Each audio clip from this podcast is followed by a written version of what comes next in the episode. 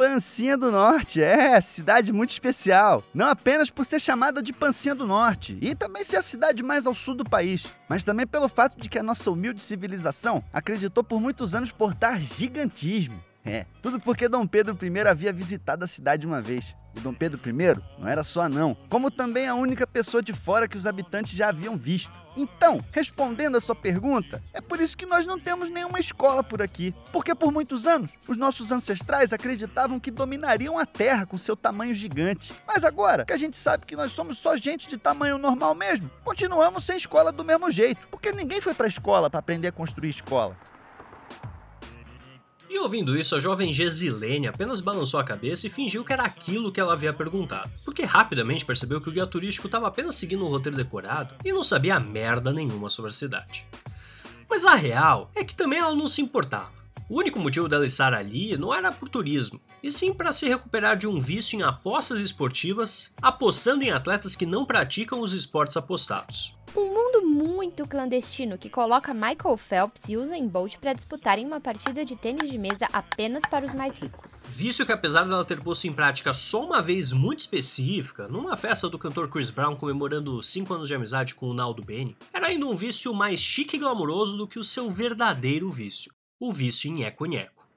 E sua estadia ali não era acidente. Pancinha do Norte era a capital mundial do vício não por conta dos seus centros de reabilitação. Que, assim como as escolas, eram inexistentes. Mas sim pelo fato de que todo mundo na cidade era viciado em alguma coisa. Como Pancrácio, o jumento mascote da cidade, que era viciado em tatuagens de artistas da MTV. E acabava sempre tendo que passar por dolorosas sessões a laser, porque nenhum artista ficava mais de 3 anos na MTV. E sendo assim, só fazia sentido removê-los. Menos a Tata Werneck. Não que ela não tivesse saído da MTV, não é isso, mas é que ele tinha uma admiração profunda demais para deixar que ela fosse apagada assim. Não mexa com a Tata Werneck. Mas apesar da maioria dos vícios que corroem e destroem a vida de milhares de pessoas ao redor do mundo serem infinita fonte de diversão, nem todos eram assim tão engraçados. Havia o vício dos motoristas de Uber da cidade em escutarem o programa Pânico enquanto faziam um buzinaço na frente de um hospital infantil para pedir a retirada dos médicos que seriam guerrilheiros infiltrados. Detalhe que poderia até ser debatido, não fosse para início de conversa, o fato de que a cidade estava há três meses seguidos sem médico. Também havia o vício que o jovem Venâncio, ex-capitão da seleção olímpica brasileira de hóquei no gelo, guarde essa informação, tinha em ganhar dinheiro em casa vendendo produtos Sinodê. Mas que agora havia virado um vício em convencer outras pessoas a ganharem dinheiro em casa vendendo produtos Sinodê, para que ele pudesse se livrar das dívidas que fez investindo em produtos Sinodê. E o vício de Murilo, em falar para as pessoas fazerem crossfit, vício que se mostrou bastante problemático no dia em que o banco no qual ele estava sacando dinheiro foi assaltado e o assaltante gritou: Todos para o chão! E a caixa gritou: Ai não! E o segurança gritou: Aí não. E Murilo gritou: Tô vendo que você tá com dificuldade em segurar esse rifle. Se você fizesse só algumas sessões de um treino localizado, você ia resolver bem esse problema. Fala que a princípio pode ter parecido inconveniente e inadequada, mas que milagrosamente curou o vício de Murilo. Uma vez que ele havia sido morto com o um tiro dado pelo assaltante de banco e agora não podia mais encher o saco de ninguém com essa desgraça de crossfit. Entretanto, o vício que mais intrigou Gisilene, que ficou um pouco de lado nessa história, né? Mas agora ela vai forte até o fim. Foi o vício do idoso Alebias. Viciado em ironias e induzir as pessoas a fazerem coisas, falando de um jeito como se ele não quisesse que elas fizessem. Vício que Gisilene descobriu quando leu um bilhete deixado por Alebias em sua bolsa. Existem três coisas que eu odeio: escrever, fazer listas e falar que ali na Rua das Limonadas com Febre tem a loja de um egípcio que vende lâmpadas mágicas. Lâmpadas que, apesar de serem capazes de realizar qualquer desejo, você nunca, de maneira nenhuma, pode comprar e apesar de saber que era tudo um truque, pois mais cedo havia visto o mesmo Alebias vestido de faraó divulgando a loja de maneira muito ofensiva para os dias de hoje, mas que satisfazia o vício que o dono egípcio da loja tinha em polêmicas sobre apropriação cultural. Bem, mesmo sabendo que tudo era um truque, Giseline foi para a loja. Em primeiro lugar, para bater a meta de caminhada do seu smartwatch. Não vamos mentir aqui. Mas em segundo lugar, porque na noite egípcia do acampamento evangélico para adolescentes viciados em nheco-nheco que serão trancados sozinhos, sem supervisão, porque essa parece uma ótima ideia, ela aprendeu a fazer o secreto Tutankhamon desenfaixado. Uma posição do Kama Sutra que exigia exatamente uma lâmpada mágica e uma versão em VHS dublada do filme Aladdin. Uma posição que nós poderíamos até explicar aqui como é feita, mas que faria esse podcast correr o risco de ser censurado em 102 países, incluindo Luxemburgo. Ela então partiu na busca de seus itens. As fitas VHS do filme Aladdin ela encontrou logo na entrada da loja. Mas isso, como qualquer pessoa que foi educada em uma escola cristã, ela já havia trazido em sua reduzida mala de mão. Restava então apenas perguntar para o egípcio: Se o Aladim não tem dinheiro nem para comprar um pão, como é que ele pagou um alfaiate para costurar uma roupa idêntica à sua, mas em tamanho menor para o seu macaquinho Abu, incluindo a manufatura de um coletinho? E como o dono da loja sabia que essa pergunta só podia vir de alguém que quisesse percorrer os caminhos obscuros e sagrados do Tutankhamon desenfaixado, ele logo respondeu: A lâmpada mágica está logo ali. Fazendo Gesilene usar todo o dinheiro que tinha ganho apostando no Michael Phelps na partida de ping-pong? Sim, foi ele que ganhou, surpreendente, não? Acho que por conta dos braços longos, não sei. Enfim, gastar todo o dinheiro e comprar a lâmpada. Mas tão logo ela pagou, o egípcio lhe avisou. Tudo o que a lâmpada dá, a lâmpada tira. Desaparecendo logo após em uma nuvem de fumaça, que na verdade era um pedaço de gesso do teto que despencou e esmagou o senhor egípcio. Mas que Gesilene, ao invés de chamar os bombeiros, não deu a mínima pelo fato dela ser muito filha da puta. Cagando então para o velho que agonizava, ela seguiu feliz com sua lâmpada na mão e um desejo na cabeça: realizar o seu ato carnal bizarro. Mas Gezi, Apelido apenas para os íntimos e para os narradores de contos cadastrados na Associação Norte-Pancense da Memória Oral, a mesma associação que realiza o péssimo curso de guia turístico responsável pela primeira fala do episódio de hoje, mas que em parceria com o Balcão de 10 Contos vai enviar material grátis e exclusivo sobre a história da cidade apenas para aqueles que mandarem um e-mail para pancinhadonorte@gmail.com. Bom, eu estudei na Associação Norte Pancense da Memória Oral, sacou? E foi lá que eu aprendi o verdadeiro significado da palavra história. Porque antes eu havia sido educado apenas pelo meu irmão Rodolfo. E ele me sacaneava, ensinando o significado errado das palavras. Até hoje, eu não consigo falar coisas sem achar que estou ofendendo alguém. Dor, machucado, ferimento, socorro. É, ele focou bem nas palavras que poderia usar para avisar que tinha me acidentado. É história, né? puxa gente, eu não quero interromper o relato, mas eu precisava voltar aqui. Opa, vai lá. Aí eu recomendo. Show. Bem, mas Gezi sabia que apesar de possuir a lâmpada e a fita VHS, lhe faltava um parceiro para desenfaixar um Tutankhamon maroto com ela. E como Gesilene também era viciada em preguiça, ela ao invés de caçar um homem na cidade onde 90% deles eram viciados em afogar o ganso, esfregou a lâmpada e fez o céu ficar preto, estragando assim a tatuagem do Felipe Tito que Pancrasso estava fazendo na costela usando luz natural, mas também fazendo um gênio aparecer. Eu sou o poderoso gênio da lâmpada. Você? Poderoso gênio da lâmpada? Mas você é branco e franzino e não azul e musculoso.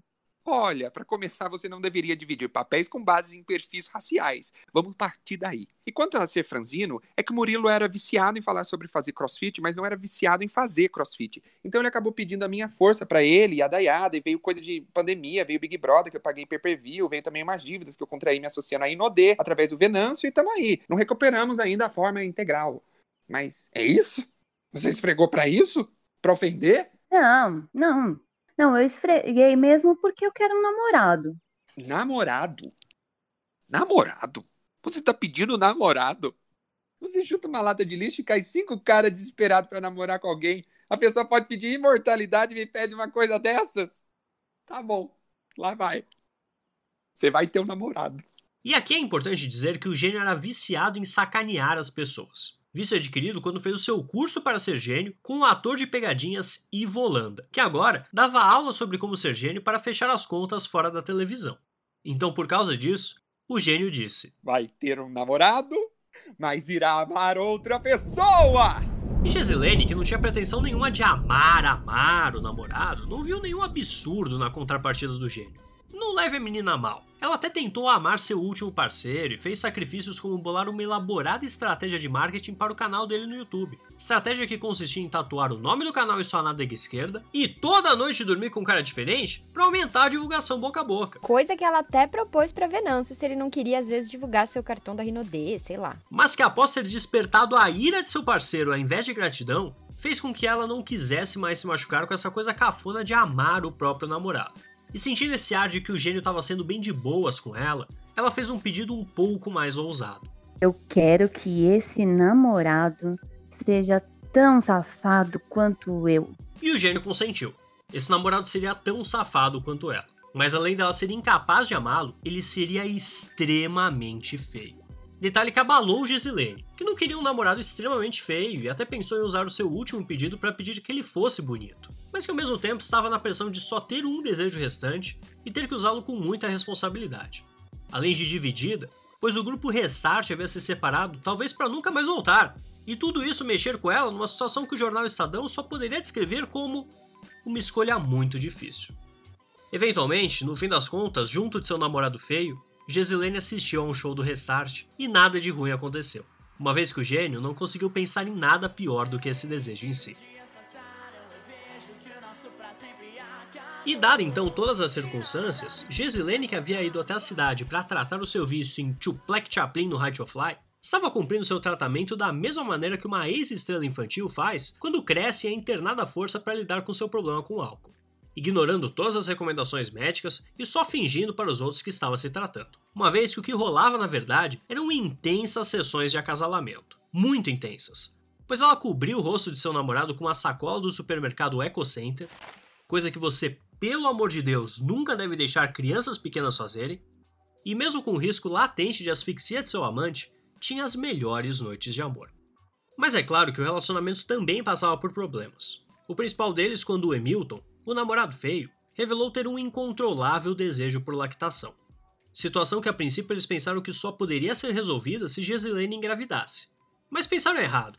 Como meu pai comenta em todas as reuniões de família. E eu gostaria que fosse exagero quando Gustavo diz todas, mas não é. Porque como o pai dele comenta em qualquer oportunidade que apareça, qualquer pessoa pode produzir leite se seus mamilos forem estimulados o bastante. Fato que é provado pelas imagens de marinheiros amamentando bebês na época das grandes navegações. E eu queria estar brincando. O Gustavo queria estar aqui fazendo um clássico exagero do Gugão, mas para constrangimento geral, sempre que dada a oportunidade, o pai dele fala de marinheiros amamentando crianças. Por que não? Isso não é nem um pouco esquisito de se soltar casualmente na janta de bodas de ouro da tia Marinês, mas que pelo menos serviu para resolver esse ponto dramático da nossa história.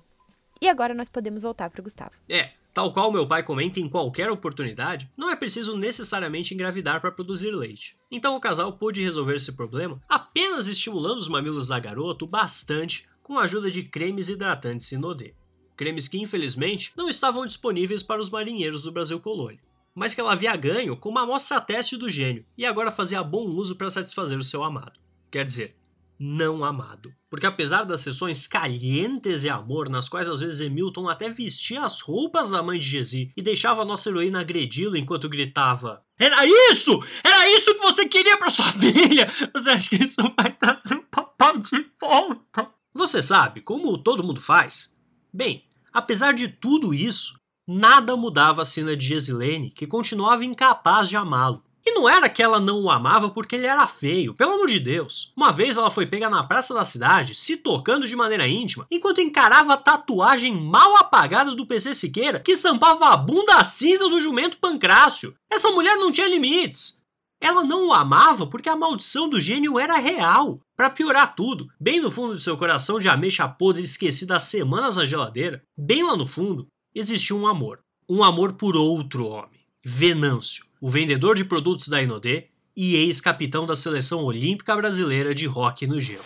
Um homem que agora que se recusava a defender as cores brasileiras do nobre esporte de inverno... É porque o patrocínio nas camisas oficiais era da concorrente Avon, e Venâncio levava muito a sério seu papel de diamante elite na Rinodê. Só tinha paixão por duas coisas. O já citado marketing multinível, que não tem nada a ver com o esquema de pirâmide, e mulheres puritanas. Isso mesmo, em uma cidade cheia de vícios, Venâncio era o único a frequentar todos os dias a solitária igreja de Pancinha do Norte, que por não ter nenhuma verba devido ao fato de não ter nenhum fiel, era feita com dois chinelos no chão para marcar o gol, e José, um cantor pago por Venâncio para tocar violão fora de ritmo e cantar como se Jesus fosse surdo e o volume de sua voz precisasse atravessar a estratosfera.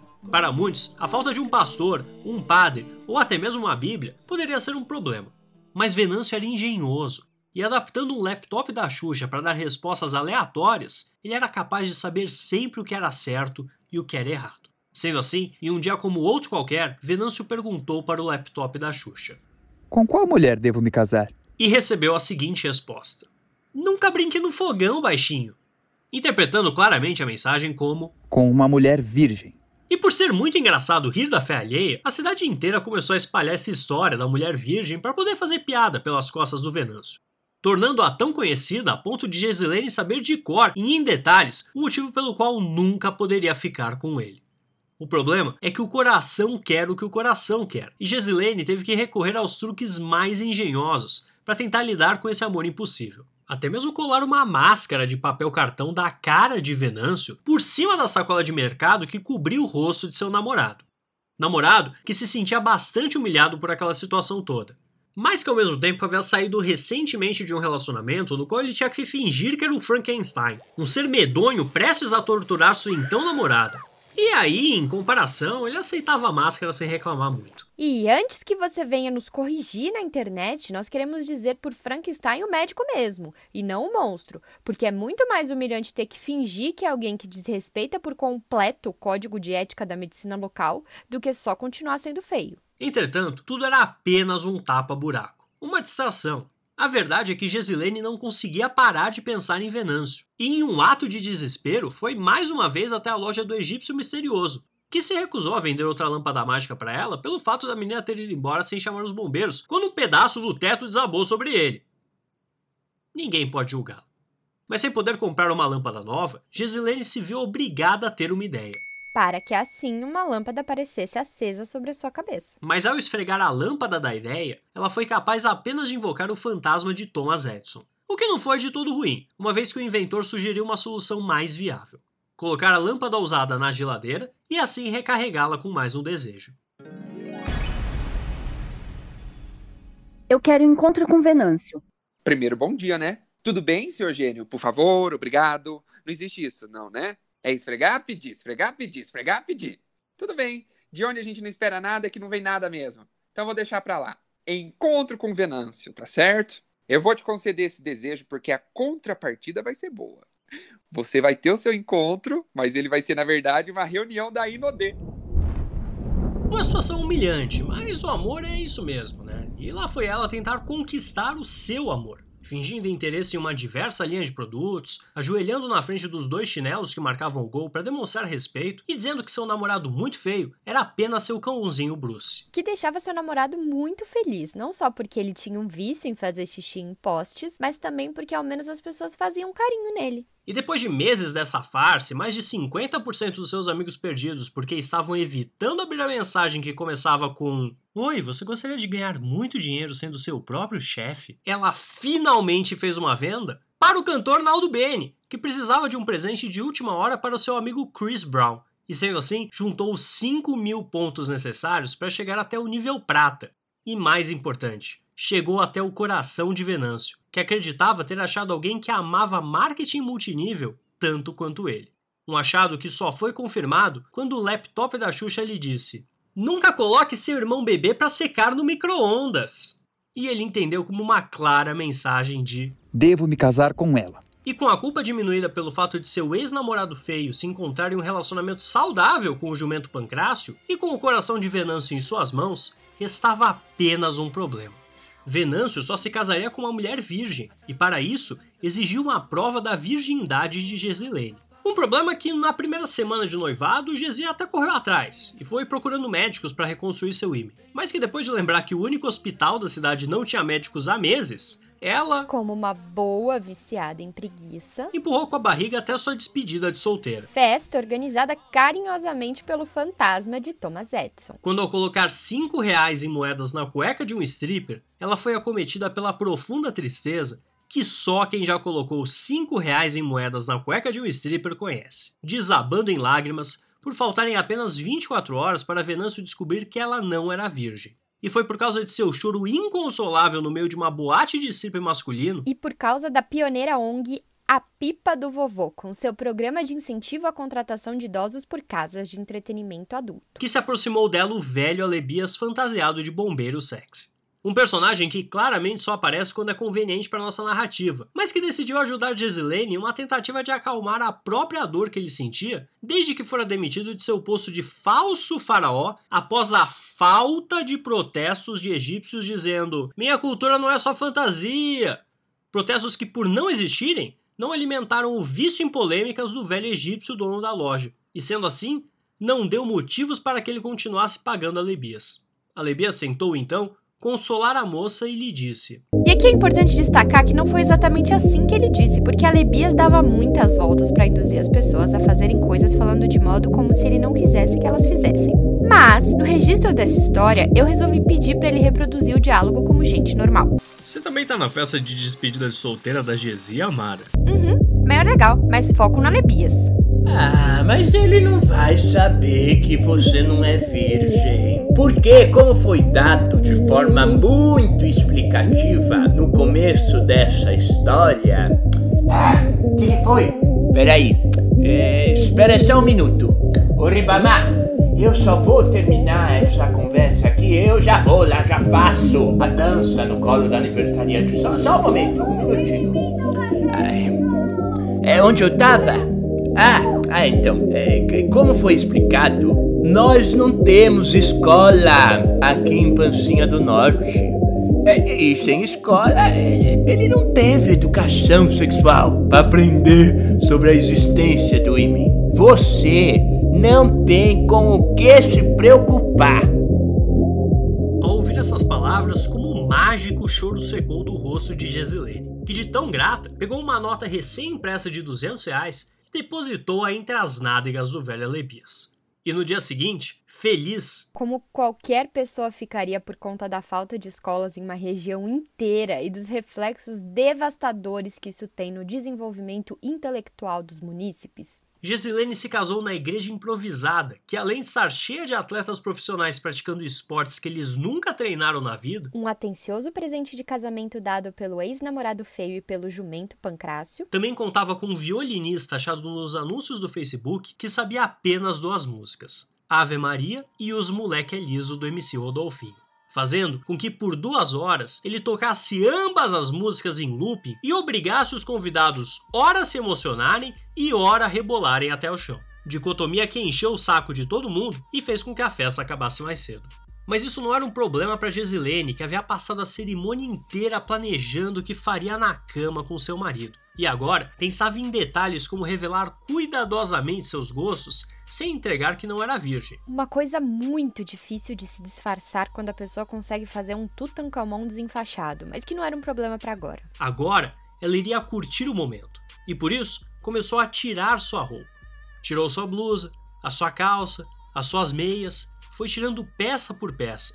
E tão logo tirou sua calcinha, foi atacada com golpes de UFC, desferidos por Venâncio usando como arma o laptop da Xuxa que dizia entre cada golpe: Até logo, baixinho! Até logo, baixinho! Um ataque violentíssimo do qual Gesilene só saiu ilesa, porque quando Venâncio teve a ideia de usar o brinquedo como porrete, ela rapidamente esfregou a lâmpada que apareceu sobre a cabeça do marido e invocou o fantasma de Thomas Edison entre eles. Foi o fantasma de Thomas Edison, então, quem acabou recebendo os duros golpes, não resistindo e morrendo pela segunda vez. Para azar do próprio e para azar de Venâncio, que ao ser surpreendido com uma duríssima sentença, descobriu que para a justiça brasileira a vida de um fantasma vale mais que a vida de uma mulher. Entretanto, ainda havia uma questão na mente de todos os moradores de Pancinha do Norte. Qual o motivo de tanta violência? E a resposta é bastante simples. Venâncio havia recebido toda a sua educação sexual durante a adolescência quando encontrou nos escombros de um sebo várias pornochanchadas em fita VHS. Sem o aparelho de vídeo para reproduzir os filmes, ele aprendeu tudo apenas olhando as imagens nas capas carcomidas, o que por algum motivo fez com que ele acreditasse que toda mulher virgem possuía um pedaço de fita de vídeo sobre a vagina, fazendo com que anos depois ele fosse tomado pelo ódio. Que só quem encontrou a verdadeira paz espiritual é capaz de sentir. Quando não achou a fita sobre a pepeca da esposa. E mesmo sendo mais um horrível caso de morte causado por baixos índices de escolaridade, foi capaz de satisfazer o vício obscuro de Gesilene, que usou o dinheiro da gravata do casamento para apostar que Venâncio, o jogador profissional de hóquei no gelo, ganharia uma luta no esporte completamente não relacionado do UFC.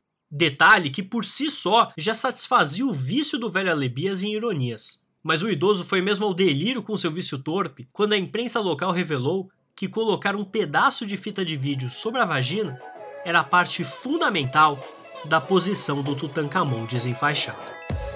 E nós ficamos por aqui, amiguinho e amiguinha. Lembre-se sempre de não mandar seus filhos para acampamentos evangélicos, de comer frutas e verduras, de se viciar apenas em coisas que são baratas e de nunca, eu repito, nunca acreditar que um laptop da Xuxa é capaz de prever o seu futuro. Um beijo no seu sorriso e até semana que vem. E se você quer que esse projeto continue, contribua no nosso PicPay arroba Balcão e nos siga nas redes sociais, arroba Gugão Show. O conto de hoje foi inspirado em uma história e uma pergunta de diferentes ouvintes que as enviaram no meu Instagram, arroba Show, para o programa Balcão de número 16 e para o Balcão de número 8. A primeira era uma história que dizia assim: Dei match com um cara gatíssimo no Tinder. E depois de umas quatro mensagens, ele me chamou pra ir pra casa dele. Fiquei super animado, bati aquela gilete no box, gastei a maquiagem boa e fui pra casa do boy. Cheguei lá e ele não tava sozinho. Tinha mais um monte de gente, homem e mulher. Fiquei um pouco assustada, mas pensei que pudesse rolar um negócio diferente. Rolou. Era uma reunião da Inodê. E a outra pergunta dizia o seguinte: meu noivo quer que eu prove a minha virgindade antes de casarmos. O que que eu faço?